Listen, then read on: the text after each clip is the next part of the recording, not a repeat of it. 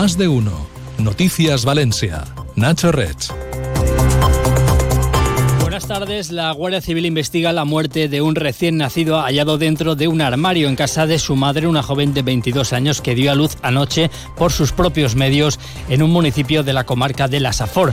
Tras el parto, la joven acudió a urgencias de un hospital con una fuerte hemorragia, acompañada por sus padres que aseguran que no sabían que estaba embarazada. Fueron ellos quienes avisaron a la Guardia Civil cuando al regresar a casa encontraron el cadáver del bebé. La joven ha sido detenida como presunta autora de un delito de asesinato asesinatos. El asunto que colocamos hoy en la portada de este repaso a la actualidad local. Continuamos con otros asuntos en cuanto le echemos un ojo al estado del tráfico.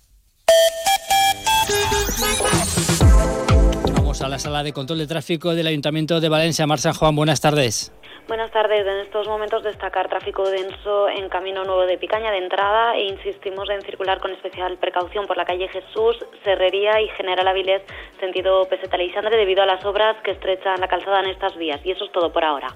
Gracias, hasta mañana. Hasta mañana. En cuanto al área metropolitana, destacar tan solo un par de kilómetros de circulación lenta en la V30 entre el barrio de la Luz y Vara de Cuarta hacia la Ronda Norte y el Bypass.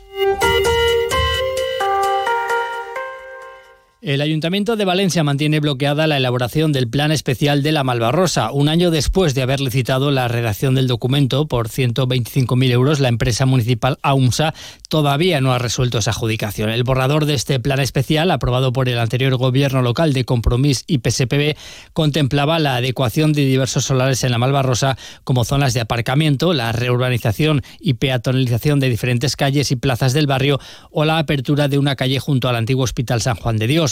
El documento también busca mejorar la dotación de equipamientos públicos en la Malvarrosa. Además, deberá incorporar la solución que adopte el nuevo gobierno local para acabar con la degradación y los problemas de convivencia en la zona de las casitas rosas. Más cosas, el PSPB ha desvelado hoy que los cuatro concejales de Vox que forman parte del Gobierno Municipal de Valencia no han querido adherirse al Código de Buen Gobierno del Ayuntamiento. Según los socialistas, eso ha llevado a la alcaldesa María José Catalá a suspender el acto público que se celebraba el consistorio para mostrar su adhesión a este documento con el fin de ocultar, dicen a la ciudadanía, que tiene concejales que no lo comparten. Ese Código de Buenas Prácticas fue redactado hace dos mandatos por el anterior Gobierno de Compromiso y PSPB y contiene cuestiones como el respeto a la diversidad, el fomento de la igualdad o evitar el uso indebido de tarjetas de crédito con cargo a dinero público. La concejala socialista Elisa Valía ha anunciado que mañana en la Comisión Municipal de Hacienda presentará una moción para que el ayuntamiento vuelva a celebrar el acto público de adhesión a ese código de buen gobierno para que los concejales de Vox expliquen por qué se niegan a suscribirlo. Pero queremos que se haga un acto público, que la sociedad valenciana en su conjunto pueda ver quiénes nos adherimos a ese código de buenas prácticas y quiénes lo rechazan de plano, porque ya no es que no lo vayan a cumplir, es que directamente se niegan siquiera a adherirse. Y por tanto, la alcaldesa es quien tiene que rendir cuentas porque son parte de su gobierno, son concejales de su gobierno y por tanto exigimos que se haga un acto público como se hizo en el mandato pasado y que a continuación la sociedad valenciana, los medios de comunicación, todos podamos preguntar a quienes no se adhieren cuál es la razón los socialistas también han criticado que el PP y Vox hayan rechazado hoy en la Comisión Municipal de Cultura las mociones de la oposición que pedían que el ayuntamiento se sumara a la condena de la LGTBI fobia en el deporte.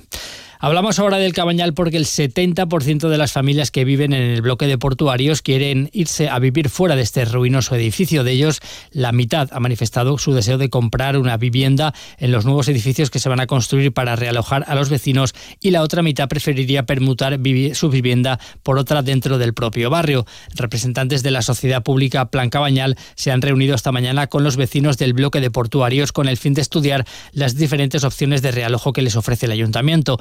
El concejal de urbanismo, Juan Ginera, asegura que se va a estudiar cada caso de manera individualizada. Desde un primer momento nos hemos sentado con las familias y vamos a estudiar de manera individualizada la situación de cada una de ellas, caso a caso, con el fin de garantizar que ninguna familia se quede sin vivienda y que todos aquellos propietarios de una vivienda de los bloques portuarios quieran quedarse en el barrio lo puedan hacer.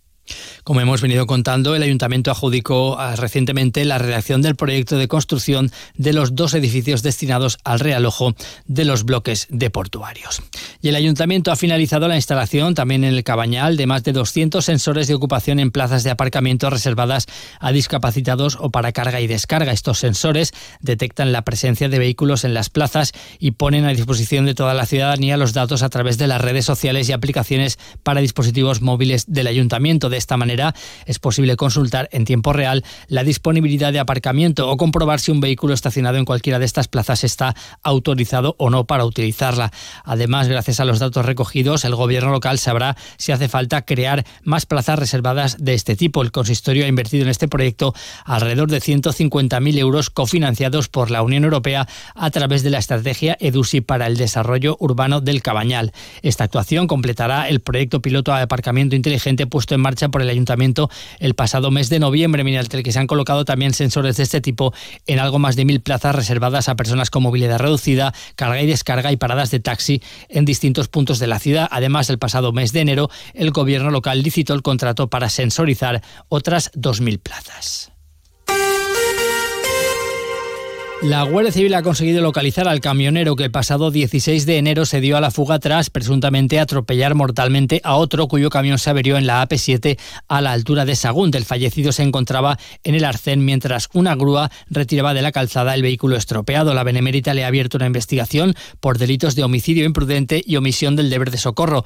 El camionero ha sido localizado en Albacete, donde había llevado su vehículo a un taller para reparar los daños sufridos en ese accidente.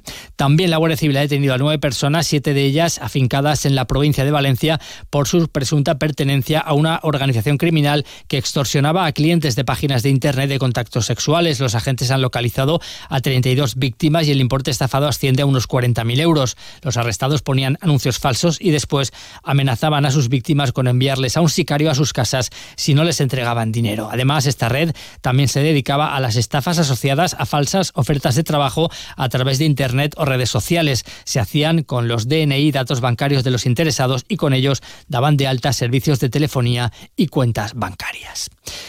La esclerosis lateral amiotrófica, la ELA, es la tercera enfermedad neurodegenerativa más frecuente en España. Hasta ahora carece de cura o tratamiento eficaz, pero un estudio liderado por la Universidad Politécnica de Valencia en colaboración con el Instituto de Investigación de la Fe y la Universidad de Zaragoza propone un novedoso enfoque para frenar la degeneración neuromuscular en los pacientes afectados por esta enfermedad.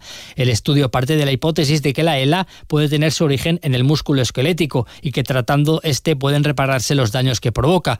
Los primeros ensayos en ratones han resultado esperanzadores, según la investigadora del Centro de Biomateriales de la Politécnica, Patricia Rico. Lo que hemos hecho es una prueba de concepto eh, en la que hemos inyectado un tratamiento en el músculo y hemos visto que no solo se regenera el músculo, sino que además ofrece una neuroprotección, con lo cual nos ha sentado las primeras bases para apoyar que el músculo está implicado en, en la enfermedad y para seguir avanzando en esta línea. Estos hallazgos resultan muy importantes para entender la influencia del tejido muscular en la progresión de la ELA, algo que puede usarse como una terapia más en el tratamiento de la enfermedad, como explica el coordinador de la unidad de ELA de la FE, Juan Francisco Vázquez para poder eh, controlar la, mejor la evolución de la enfermedad mm, vamos a requerir no solo una estrategia terapéutica, sino combinar distintas estrategias terapéuticas con distintos mecanismos de acción sobre distintas vías celulares. Y eh, la mayoría de las eh, estrategias terapéuticas están centradas hasta ahora en, en la motoneurona. Hay pocas estrategias que vayan dirigidas al músculo, pese a que esto es uno de los componentes más directamente implicados en la enfermedad. Este proyecto de investigación ha despertado el interés de la Asociación de Pacientes Stop ELA, que ha donado 12.000 euros para contribuir a su desarrollo. Y sepa que la Generalitat ha iniciado la construcción en Follos del nuevo colegio público Mare de Deu del Patrocini. La ejecución de este centro escolar se enmarca en el plan edificante. En unos 20 meses, el alumnado de la localidad podrá estrenar las instalaciones, que estarán agrupadas en tres edificios que sumarán más de 10.000 metros cuadrados de superficie. Cuando estén construidos, se derribará el colegio actual y en esos terrenos se ubicarán las pistas deportivas y el patio. El nuevo colegio contará con dos aulas de dos años, seis para educación infantil y doce para primaria. También dispondrá de aulas de música, informática, idiomas, audición y lenguaje y pedagogía terapéutica. Las instalaciones se completarán con comedor, biblioteca, gimnasio, una sala de actos, un salón multiusos y huerto escolar. En cuanto al tiempo, hoy y mañana seguirá en Valencia, cielo poco nuboso y las máximas de 20 grados a la sombra, pero atención porque de cara al jueves la Agencia Estatal de Meteorología anuncia la llegada de un nuevo episodio de viento de poniente que hará que las temperaturas rocen los 30 grados.